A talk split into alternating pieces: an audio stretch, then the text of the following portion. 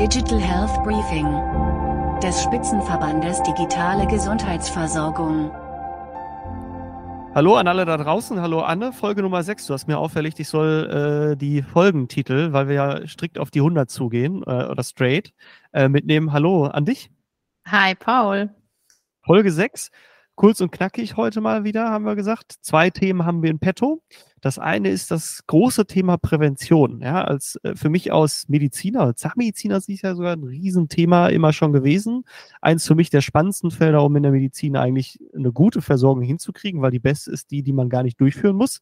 Kriegen wir durch Präventionsleistung wunderbar hin hat aber das ganze Thema einige Für- und Wider- und Fallstricke, ähm, obwohl es ja möglich ist in der breiten Masse, sehr wenig genutzt und in Anspruch genommen. Da kommen wir gleich drauf, warum das so ist. Das zweite große Thema DIPA, digitale Pflegeanwendungen. Wir haben ja mit den DIGAS, den digitalen Gesundheitsanwendungen, schon einen wie wir finden, dann nichtsdestotrotz einen großen Erfolg in der Versorgung, dass wir das so äh, unterbekommen haben, dass es so akzeptiert wird und so stetig wächst. Das Thema DIPA hängt leider noch ein bisschen hinterher, digitale Pflegeanwendungen. Warum das so ist, da kommen wir dann drauf. Zum Schluss noch ein, zwei, drei Termine, wie ihr es gewohnt seid. Aber steigen wir doch direkt mit dem Präventionsthema ein. Wir haben vor einiger Zeit auch mal ein großes Event dazu veranstaltet, äh, zusammen mit Kooperationspartnern, wo wir vor Ort auch wirklich mal in den Austausch, in den Dialog getreten sind. Ähm, wie steht's um Prävention aus deiner Sicht, Anne? Was ist da bei uns das Thema gerade? Genau, also erstmal Prävention ist ja ein Riesenbereich, ja, der geht von äh, Prävention schon in der Schule? Also was müssen wir eigentlich unseren Kindern beibringen für ein gesundes Leben, äh, Bewegung unter anderem natürlich, bis hin zu Individualprävention und ähm, eben auch der Frage, wie können wir ganz äh, neue Tools, ähm, äh, natürlich über Gadgets, über Wearables, über äh, KI-Anwendungen einbinden, um Prävention mehr in unseren Alltag zu bringen. Ähm, ich glaube, diese ganze Bandbreite können wir heute auf gar keinen Fall aufmachen, sondern ich will mal so einen Bereich rausgreifen, mit dem wir uns in äh, unserer Arbeitsgruppe intensiv intensiv beschäftigen, nämlich ähm, das Thema äh, Prävention in der äh, GKV. Und ja, da sieht's mau aus, kann man sagen. Ähm, wir haben, ähm, ja, die Zahlen zeigen, dass nur ganz, ganz wenige GKV-Versicherte überhaupt diese Präventionsangebote in Anspruch nehmen. Ich glaube, es ist bei ein Prozent aller mhm. Versicherten. Und ja, damit wollen wir uns nicht, äh, nicht äh, abfinden und ähm, wollen eben da auch einen Push reingeben. Ein Prozent. Äh, Gelder stehen bereit, das weiß ich noch so von vor einigen Jahren, wo ich mich mal intensiver mit dem Thema beschäftigt habe. Ähm, die Töpfe sind da, die Krankenkassen sind verpflichtet, Ausgaben zu tätigen in dem Bereich oder Gelder zur Verfügung zu stellen, damit Prävention gelebt wird. Äh, die große Hürde, haben wir gerade schon kurz drüber gesprochen, die wir so sehen. Ich glaube, du hattest auch einen Post dazu gehabt. Ähm, was ist die wirklich große Hürde? Warum wird es nicht so in Anspruch genommen? Ja, also erstmal muss man sagen, ja, die Töpfe gibt es, aber sie sind im Marginalen klein im Gegensatz zu dem, was ausgegeben wird für äh, Krankenbehandlung. Ne? Also wenn man jetzt anschaut, äh, wie viel Geld wird in welchen Bereich reingesteckt, dann sind wir da wirklich bei sehr, sehr geringen äh, Ausgaben. Und das ist natürlich die zentrale Frage. Wir wissen alle, ähm, wir sind, stehen in Deutschland nicht besonders gut da. Wir haben sehr, sehr hohe Gesundheitsausgaben und unser ähm, ja, äh, unsere durchschnittliche Lebenserwartung ist äh, äh, unterdurchschnittlich im EU-Vergleich, hatten wir auch schon dazu gesprochen. Und wir müssen den Shift hin von dieser Krankenbehandlung hin zu Gesunderhaltung machen. Das ist ganz klar. Wenn man jetzt sich die Töpfe anschaut, wie viel wird in welchem Bereich ausgegeben, dann sehen wir, äh, es ist sehr, sehr wenig im Bereich Prävention und das wenige wird halt zum Teil eben auch noch nicht mal abgerufen von den Versicherten. Und äh, dazu gehört unter anderem, ähm, also ein zentraler Grund aus unserer Sicht ist tatsächlich, ähm, dass es bei vielen nicht bekannt ist. Also wir haben mhm. keine zentrale Anlaufstelle, wo man sagt, da informiere ich mich mal, welche Präventionskurse gibt es, welche gibt es digital, welche gibt es äh, gibt's vor Ort. Da könnte aus unserer Sicht eine, eine Plattform helfen, wo man da eben übersichtlich und auch versicherungsübergreifend das sieht. Und das andere ist das äh, Riesenthema vor äh, ähm, Zahlung. Denn bei den Präventionsangeboten ist es so, dass ähm, die äh, Versichern in Vorleistung gehen müssen und sich das danach von der Kasse wiederholen. Und da sehen wir wirklich sehr, sehr deutlich, dass das ähm, viele Leute abschreckt ähm, und gerade die, die es vielleicht auch äh, besonders gebrauchen könnten, dass die das nicht wahrnehmen. Und ähm, es gibt zwar eine Möglichkeit, ähm, glaube ich, so eine Härtefallregelung, dass man dann der Kasse dann darlegt, warum man es nicht vorab zahlen kann. Aber das ist eine, also das ist natürlich, ähm, ja, wird kaum genutzt, es ist wieder bürokratischer Aufwand beim Nachweis, es ist ähm, nicht schön für den Versicherten, diesen Nachweis überhaupt zu erbringen, ja, dass er diese, diesen Betrag jetzt erstmal nicht hat. Und wir glauben, dass wir da Barrieren abbauen müssen bei dem Thema. Ganz wichtiges Thema. Ne? Auch meine Erkenntnis oder mein, aus meiner Zeit in der Praxis noch, also A, müssen Leute besser aufgeklärt werden, was möglich ist, ja, die in den Kontaktpunkten, die wir haben. Dazu gehört natürlich, dass in der normalen Patientenversorgung das Thema Prävention eigentlich keine Incentivierung auf Seiten von Leistungserbringern hat, wenn wir ganz ehrlich sind. Ja, unser Gesundheitssystem ist darauf ausgerichtet, Leistung zu bezahlen, wenn etwas ich sag's mal ganz so salopp, kaputt ist, wenn etwas nicht mehr funktioniert, wenn die Gesundheit nicht mehr intakt ist, ja, dann werden Leistungen erstattet. Also da muss die Incentivierung sich ein Stück weit ändern, die Kommunikation und die das Angebot muss besser erbracht werden. Und du hast einen Punkt äh, gerade aufgemacht, den ich auch extrem wichtig finde, ähm, den wir auch offen diskutieren müssen, ist genau diese Barriere. Also so ein Kurs oder was auch immer in dem Bereich quasi angeboten wird, der gemacht werden kann, der schnell mal 100, 200 Euro kostet, wo die Krankenkasse in der Regel, so hatte ich es im Kopf, 80 Prozent der Leistung erstattet, 20 Prozent muss zum Beispiel selber getragen werden, auch mitunter, aber erstmal in Vorleistung getreten werden. Das hatte so ein bisschen den Hintergrund, dass die Leute incentiviert werden sollen, den Kurs bis zum Ende zu machen oder die Leistung bis zum Ende in Anspruch zu nehmen, um dann einen äh, Zertifikat zu kriegen, dass sie diesen Kurs gemacht haben, das dann wieder erstattet werden kann. Das trifft natürlich aber in vielen Fällen komplett die falschen Menschen. Also Leute, die da schon eh eine Hürde haben, werden dann noch weniger so ein ähm, Angebot in Anspruch nehmen. Und da muss deutlich nachgebessert werden, damit es dann auch wirklich in der breiten Masse unterkommt, oder? Ja, und wir sehen auch bei den Herstellern, dass es nicht unbedingt so ist, äh, wenn ähm, genau, wenn das, wenn, wenn die Vorabzahlung sogar ähm, quasi entfällt, ähm, in, in manchmal ist, gibt, besteht da die Möglichkeit, dann macht die Leute trotzdem den Kurs zu Ende. Ja, also es ist jetzt mhm. nicht so, als ähm, würde das dann immer zu Kursabbrüchen äh, führen. Ja. Und ähm, genau, das ist ein Thema. Und du hast das, wichtig, das wichtige äh, zweite Thema angesprochen. Wir müssen natürlich die, die in der Versorgung tätig sind, zu denen die Versicherten Vertrauen haben, das sind die Ärztinnen und das sind die ähm, äh, zum Beispiel auch die Apothekerin, die ähm, müssen wir mit in den Blick nehmen und schauen, wie können wir die denn incentivieren, dass die Präventionsleistungen ähm, empfehlen. Ich ähm, hatte das diese Woche auch mal publik gemacht. Ich wusste gar nicht, lange Zeit, dass es ein eigenes Rezept gibt für Präventionsleistungen. Das Muster 36, ein grünes Rezept. Ähm, das kann der Arzt äh, einsetzen. Seit 2016 ähm, gibt es äh, das, aber es wird halt kaum genutzt. Und da müssen wir eben nochmal schauen, wie können wir, ähm, ähm, ja, wie können wir die richtigen Incentivierungen setzen, damit die Patienten äh, oder die Versicherten in dem Fall, denn die sind ja auch nicht krank, mhm. äh, angesprochen werden können. Ja, ähm, ich habe mich auch umgehört, äh, kannte fast keiner aus meinem Bekanntenkreis, der tätig ist in dem Bereich. Äh, also, dass das halt eine Möglichkeit ist, äh, da, sogar auf gute alter Papierweise, wo man jetzt so denken würde, okay, damit kriegen wir die meisten der, der Versorger irgendwie abgeholt, äh, gar nicht bekannt an der Stelle. Äh, es kann natürlich, oder ein Stück weit auch da, ne, auch um da ein Verständnis zu haben. Ne? Also, wenn ich jetzt als, als Versorger, als Arzt in dem Bereich tätig bin, dann ist das ja auch erklärungsbedürftig. Ja? Also erstmal muss ich mich selber informieren, was ist da draußen möglich, was für Angebote gibt es. Ja? Ich bin ja auch in einer Verantwortungsposition, die Patienten so ein bisschen zu orientieren. Aber auch wenn da Nachfragen kommen, ist es gar nicht so einfach, daher zu werden. Und da können natürlich in Zukunft digitale Angebote eine Brücke schlagen. Ja, also dass da schon vorab informiert wird, der Kontext geliefert wird, also der Patient auch ein bisschen, sobald der Arzt vielleicht erstmal sagt, okay, da gibt's Angebote, informieren Sie sich darüber, ja, das einfacher gehandelt werden kann, dass der Patient dann die Möglichkeit hat, so ein Angebot auch wahrzunehmen und es nicht alles auf Lasten, äh, auf, Schul auf Lasten Schulter der Ärzte sozusagen liegt. Absolut. Vielleicht äh, zum Abschluss. Ähm, wir wollen es ja kurz halten. Übrigens, wenn ihr euch für das Thema interessiert, ähm, es wird bald noch einen ausführlicheren Podcast nur zum Thema Prävention geben. Den ähm, kann ich euch dann gern verlinken. Ähm, aber ähm, ich finde es ganz spannend, was gerade in der Politik passiert, denn das Thema ist ja lange bekannt, aber immer stiefmütterlich behandelt. Ähm, Herr äh, Professor Lauterbach baut ja jetzt ein Präventionsinstitut, also hat das Wort sogar im, im Namen. Ähm, da wird natürlich sehr spannend sein, welche Ziele wird dieses Institut haben, denn auch da haben wir ein Riesenthema Thema, äh, wie machen wir überhaupt äh, Präventionserfolge sichtbar, welche Daten haben wir dazu, also auch auf der Metaebene ist das äh, Thema bei der Steuerung sehr interessant. Ähm, dann ist äh, auch geplant, die, die Apotheke, äh, Apotheken stärker in den Blick zu nehmen, Gesundheitscheck-ups ähm, da auch äh, mehr einzubinden und ähm, ein großes Thema ähm, Prävention von Herz-Kreislauf-Erkrankungen. Da wird es sicherlich auch ein Gesetz zu geben, ist schon angekündigt. Und ähm, also es passiert etwas. Ähm, genau, ob es in dem Maßstab passiert, wie es passieren müsste und die richtigen Maßnahmen, das, da halten wir euch gerne über, über Laufen, im Laufenden. Äh, wir werden auf jeden Fall fleißig kommentieren und das Thema weiter auf der Agenda haben. Genau, ist ja für uns als Verband du hast es gerade auch im Nebensatz erwähnt, unsere Mitgliedsunternehmen, Teil unserer Mitgliedsunternehmen in dem Bereich unterwegs. Deshalb haben wir es natürlich nicht nur aus Überzeugung auf der Agenda, sondern auch, weil wir da die Interessen unserer Mitgliedsunternehmen vertreten wollen äh, und für eine bessere Versorgung sorgen wollen. Wir sehen es auch da auf der anderen Seite. Du hast es gerade erwähnt, es gibt die Bemühung, ja, das Institut in die Richtung, das ist schon mal eine gute Sache.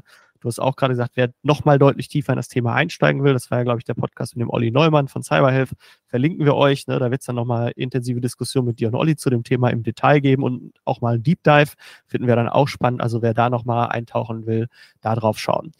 Ich gehe nee, zum nächsten Thema, zu unserem zweiten Thema, das wir für heute auserkoren haben, und das ist die digitale Pflegeanwendung. Ist ja ein, einleitend gesagt, DIGA ist schon weiter verbreitet, auf dem Vormarsch, äh, Wachstum stetig. Seit zwei Jahren gibt es auch die Möglichkeit, eine digitale Pflegeanwendung zu ermöglichen oder zu bauen und auch da in eine Erstattung zu kommen. Warum gibt es seit zwei Jahren noch keine digitale Pflegeanwendung? Warum hat keiner diesen Weg gemacht? Gehen wir da einmal kurz drauf ein, was so ein bisschen bisher die Hürden waren an der Stelle, oder?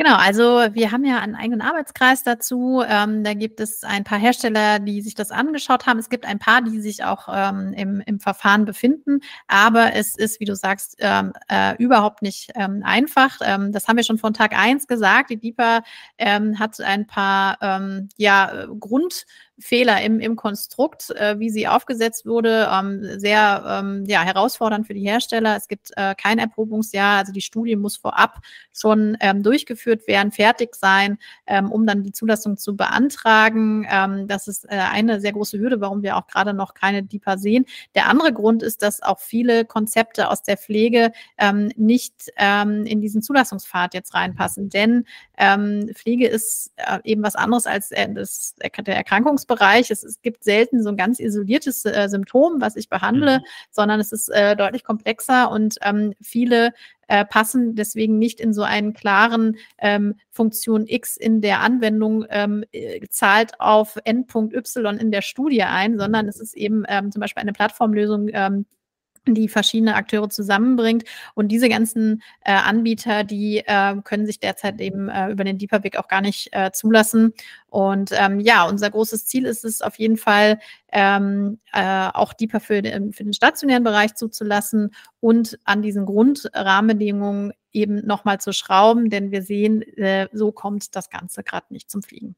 Ja, also ist nett gemeint, das quasi überzustülpen und zu sagen, wir machen es genauso, aber zwei grundsätzlich verschiedene, naja, wie soll man sagen, Patient Journeys eigentlich, wenn man es so nehmen will. Ne? Du hast gerade gesagt, auch da die Trennung zwischen ambulant und stationär, äh, so ein Thema, ob das so wirklich Sinn macht. Klar, wir haben es in der Medizin, wir kennen es da irgendwie nicht anders, auch da gibt es immer diese Barriere, ähm, aber in der Pflege ein sehr, sehr fließender Übergang. Und da muss einiges passieren. Wir hatten ja den auch ein Deep Dive, so eine Art Deep Dive. Wir haben ja einen Pflegereport gemacht, äh, auch vor einigen Folgen schon ein bisschen besprochen, hatten da ein Live-Event zu gehabt. Ähm, und es ist natürlich tragisch, wie viele Leute unter den Situationen, wie sie jetzt aktuell in der Pflege sind, und das wird ja auch noch zunehmen. Also die Pflege, der Pflegegrad, beziehungsweise die Zahl der Menschen, die gepflegt werden muss, und die pflegenden Menschen, die da sind, da geht ja eine große Schere auseinander. Da gibt es ja belastbare Zahlen zu, wo wir hinrennen und auch da kein Nice to Have. Äh, da müssen wir dranbleiben, um da eine bessere Situation herbeizuführen und etwas von dem Druck der pflegenden und gepflegten Personen sozusagen zu nehmen. Ähm, was wären unsere, ja, hast du quasi weitere Forderungen, die du formulieren würdest oder die unser Arbeitskreis auch bisher formuliert hat, wo wir sagen, ja, da, da müssen wir jetzt nochmal anpacken, damit das wirklich, wirklich möglich wird? Ja, genau. Also wir sind da auch schon mit relevanten Akteuren im Austausch. Politik äh, sieht es, äh, es scharen alle mit den Hufen und fragen, wo ist sie denn, die erste DIPA? Ähm, das heißt, es ist aus unserer Sicht äh, auch gerade ein gutes Momentum, ähm, um unsere Forderungen, die wir wirklich schon, äh, schon ganz, ganz früh eingebracht haben gesagt haben, das ist hier etwas, was im gläsernen Elfenbeinturm entwickelt wurde, was aber nicht äh, für die Hersteller da draußen funktionieren wird, um, um da eben was reinzubringen. Ich habe ein paar eben schon ähm, genannt. Ähm, also äh, neue Formate zulassen äh, für vielfältige äh, Liga. Das andere äh, Thema ist, die, die sich jetzt schon auf den Weg gemacht haben, ähm, die haben noch einige Fragestellungen dann, wenn sie ähm, dann mal im Verzeichnis sind. Da geht es unter anderem darum, dass es auch ein ergänzendes, äh, eine ergänzende Unterstützungsleistung durch Pflegedienste äh, geben kann im, im Kontext von DIKA und äh, DIPA, Entschuldigung. Und da sind eben ganz, ganz viele Fragestellungen noch, äh, die aus unserer Sicht neu geregelt werden sollten. Also wir brauchen da zum Beispiel eine Bundes bundeseinheitliche Vergütung für diese Unterstützungsleistung des Pflegedienstes. Wir brauchen auch ein jährliches Budget, was sich dann eben die Pflegebedürftigen aufteilen können. Ähm, und ja, noch einige weitere. Ähm, und auch da gilt diese Vorka Vorkassenleistung, die wir da jetzt gerade auch eingezogen haben im DIPA-Bereich, da sehen wir auch schon, äh, äh, dass das wieder zu einer großen Hürde wird für die Akzeptanz bei den Pflegebedürftigen und den Angehörigen. Also ähnliches Thema wie auch im Präventionsbereich. Ähm, und ähm, genau, da werden wir auf jeden Fall jetzt ähm, auch dran arbeiten, ähm, da die Rahmenbedingungen ähm, weiter zu verbessern für die, die dann hoffentlich äh, bald auch irgendwann verfügbar sind im Markt. Ja, ähm, genau das, was du gesagt hast, die, wir sehen es, viele Akteure gerade unterwegs, ähm, auch von Seiten Politik äh, führen wir ja Gespräche äh, und merken, das Thema wird da natürlich aufgenommen, weil da der Druck halt auch groß ist. Ähm, da sind wir dran, ja. Ähm, abschließend noch was zum Thema Pflege. Fällt uns noch was ein, was wir vergessen haben? Ich glaube, eigentlich die Punkte, die wir, die wir uns überlegt haben, haben wir so drin, oder? Ähm, genau, also was DIPA angeht, ähm, werden wir sicherlich mit ganz konkreten Forderungen ähm, sehr zeitnah nochmal rausgehen. Ähm, wir haben eine ganze Reihe äh, von, von Punkten, die wir äh, seit Tag eins angemerkt haben und einige, die uns aber jetzt auch im Nachgang erst so richtig, ähm, äh, wo es so richtig deutlich geworden ist, wo da die Schwachstellen liegen, ähm, dass wir so etwas brauchen, ja, und dass wir natürlich eine, digitale Unterstützung brauchen für die pflegenden Angehörigen und für die Pflegebedürftigen ist glaube ich, ähm, total klar. Ja, wir, wir äh, laufen da auf ein Riesenthema zu im Bereich der Pflege. Ähm, und ich hoffe sehr, dass die erste DIPA ähm, bald gelistet ist und äh, wir dann auch äh, in der Anwendung ähm, ja, ähm, erste Verbesserungen für Pflegebedürftige erreichen können. Ja, also auch da, wir können nur dazu äh, appellieren, wer sich berufen fühlt, das Thema ähm, tiefer sich anzugucken. Wie gesagt, es gibt die Aufzeichnung vom LinkedIn-Event. Äh, mein geschätzter Vorstandskollege äh, Markus Müller ist ja auch da vertreten, äh, Gründer von NuiCare, äh, auch mit dem Thema Pflege sehr, sehr vertraut und äh, seit genau. einigen Jahren da unterwegs. Also da gerne melden, Kontakt aufnehmen. Wir vermitteln das gerne weiter. Wer Lust hat und wie gesagt sich berufen fühlt, da das Thema weiter aufzumachen. Genau, Von den äh, vielleicht noch ganz kurz Menia Ettrich auch noch zu erwähnen, unsere Arbeitskreisleiterin, ähm, die ist auch super im Thema und freut sich auch, ja, wenn ja. ihr euch meldet. Ja, freuen, dass wir da, da ein paar Leute haben, die da ja sehr, sehr progressiv unterwegs sind und auch Arbeit reinstecken. Äh, auf jeden Fall, wie gesagt, Bescheid sagen. Thematisch sind wir mit den zwei Hauptthemen durch. Kurze Infos zu unseren Events. Ganz spannend für uns diese Woche, ähm, für unsere Mitglieder. Wir haben ähm, das Thema DIGA und Hardware, also Überblick und Best Practices, Best Practices wenn ich das richtig auf dem Schirm war, ähm, inklusive QA-Session. Da geht es ein bisschen darum, Wissen über Möglichkeiten, Hardware-Einbindung DIGA zu vertiefen und das nochmal ein bisschen zu besprechen. Äh, ganz spannende Referentenliste. Den Oliver Hilger von Regenold haben wir dabei, den Sebastian Retter von Matzas und Hans-Holger Belest von FBeta. Ähm, das ist das Event, was quasi diese Woche ansteht, morgen Vormittag. Also heute ist ja Mittwoch, morgen wäre dann Donnerstag der 8. Äh, regulär unser Arbeitskreis Datenschutz, der sich regelmäßig trifft, da im Austausch. Und in der nächsten Woche auch nochmal ganz spannend, was ja gar nicht so viel mit Healthcare zu tun hat in erster Linie oder mit digitaler Gesundheitsversorgung. Aber, und das wissen wir auch, wenn wir Sachen verändern und weitertragen wollen, müssen wir sie auch gut kommunizieren. LinkedIn ist für uns eine so der Plattformen, mit der das sehr gut funktioniert im beruflichen Kontext. Da haben wir für unsere Mitglieder nächste Woche Dienstag um 14 Uhr ein LinkedIn Coaching zusammen mit der Redaktion von LinkedIn, die uns nochmal aufzeigen wird, was wichtige Themen sind. Wie gesagt, wir sind ja contentmäßig auch schon längere Zeit und dieses Jahr nochmal stärker dort unterwegs und vertreten und merken das auch. Da entstehen spannende Anknüpfungspunkte, würde ich sagen, oder? Ja, absolut. Und ähm, auch das äh, vielleicht für euch als Info. Also wir haben da ein sehr breites Webinar-Konzept äh, äh, immer bei uns. Also ähm, ich glaube, letztes Jahr hatten wir fast jede Woche ein Webinar. Ähm, und äh, das geht von äh, ja, Heilmittelwerbegesetz, Medizinprodukte, Regularik, ähm, Fragestellungen auch, äh, was, was Arbeitnehmerrecht angeht, New Work-Konzepte ähm, und eben auch, ähm, also wir hatten auch schon verschiedene ähm, Medienvertreter da und äh, LinkedIn als, als wichtiger ähm, Kanal freuen wir uns sehr, dass äh, wir dann äh, Coaching äh, anbieten können. Und ähm, ja, genau, wir halten euch auf dem Laufenden, ähm, was sonst noch passiert bei uns. Wie ihr es gewohnt habt. Äh, Anne, du hast gesagt, äh, ereignisreiche Woche. Du springst A von Podcast zu Podcast, aber auch von Termin zu Termin. Das ist ja schön zu hören. Bewegung ist dran. In dem Sinne würde ich allen da draußen eine schöne Restwoche wünschen. Wie gesagt, bei Fragen, Ideen, einfach immer melden, gerade raus. Anne, du hast wie immer das letzte Wort. Ja, ich wünsche euch eine wunderbare Woche ähm, und schreibt uns auch gerne, ähm, ja, vielleicht eure Erfahrungen mit einer digitalen Versorgung, ähm, denn ähm, digitalversorgt.de ist ja unsere E-Mail-Adresse und ähm, wir freuen uns, wenn ihr Themen an uns rantragt, ihr sagt, da habe ich meine gute digitale Versorgung äh, in, in Deutschland ähm, erfahren und wir nehmen das dann auch gerne mit in unseren Podcast. Ähm, also vielleicht noch ein kleiner Aufruf, ähm, meldet uns bei euch äh, mit einer Positiv-Story, wie ihr digital versorgt wurdet meldet uns bei euch oder ihr uns, ihr euch bei uns. Machen wir es so rum. Ja. Also. So. genau. Okay. Also, schöne Woche da draußen. Äh, liked uns, addet uns, was auch immer, wie man das auch immer so macht bei den ganzen Podcasts. Also, bis denn. Ciao, ciao. Bis dann. Ciao.